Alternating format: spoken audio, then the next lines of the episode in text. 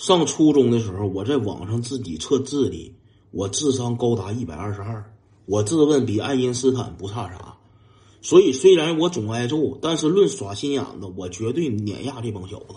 上到初二的时候，我们班转了一个小丫头，咱们就叫她小勾。这个小勾长得嘎嘎水灵，长得老好，老招人稀罕了。她是从私立学校转过来的，她转过来就吸引俺们学校各个大哥了。当时我也相中了，你看着好玩那都相中。但是我知道，像我这种小瘪三，只可远观，不可亵玩。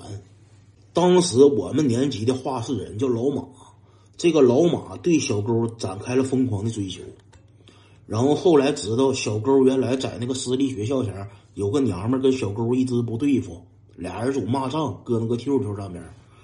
老马咋的呢？这小子在俺们学校就是窝里横，他一到私立，私立学校也是卧虎藏龙，他到那边客场作战，他也没啥信心。这小子就跟我俩动上狗脑筋，玩上小心眼儿了，说那个上人前。你今天放学上私立，帮我接一下我小妹儿，叫周小玲，你给她接回来，然后周末我请你上网。我说这周小玲，我说谁好人能起个辣条名啊？但是我就寻思寻思，我没敢说。我说行哥，我说就给接回来就行呗。他说啊，他说你跟那个小勾去，然后你再带两个人去给我小妹儿接回来。你到学校你就问谁是周小玲就行。我当时也没多想，我也不知道咋回事我就答应了。等到放学的时候，我带着小勾、小峰，还有叫阿南的，俺们四个一起去的。小勾在道上还问我呢，说：“就咱们几个去啊？只有咱们几个去？”我说：“啊，我说那接个人，我要带多少人呢？”这时候我还不知道咋回事呢。等到地方了，我听老马的，我一下出事，我挺有气质。我说：“谁叫周小玲？”我这一喊，呼啦家围过来二十来个人。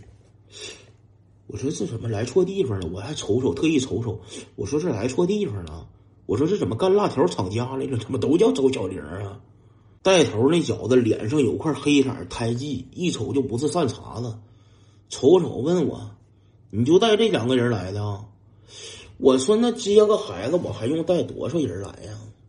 我当时整挺社会那出，因为啥呢？我是打着老马的名号来的。老马在我心目中那是战神一样的男人，我这边刚报上榜，这帮小子真不惯孩子，一点臭毛病没惯我，直接四面八方给我来个飞脚。我当时就感觉啥呢？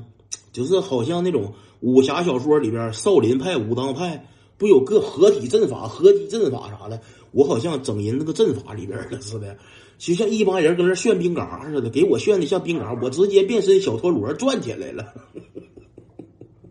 这个故事太长了，后边的咱们明天再讲吧。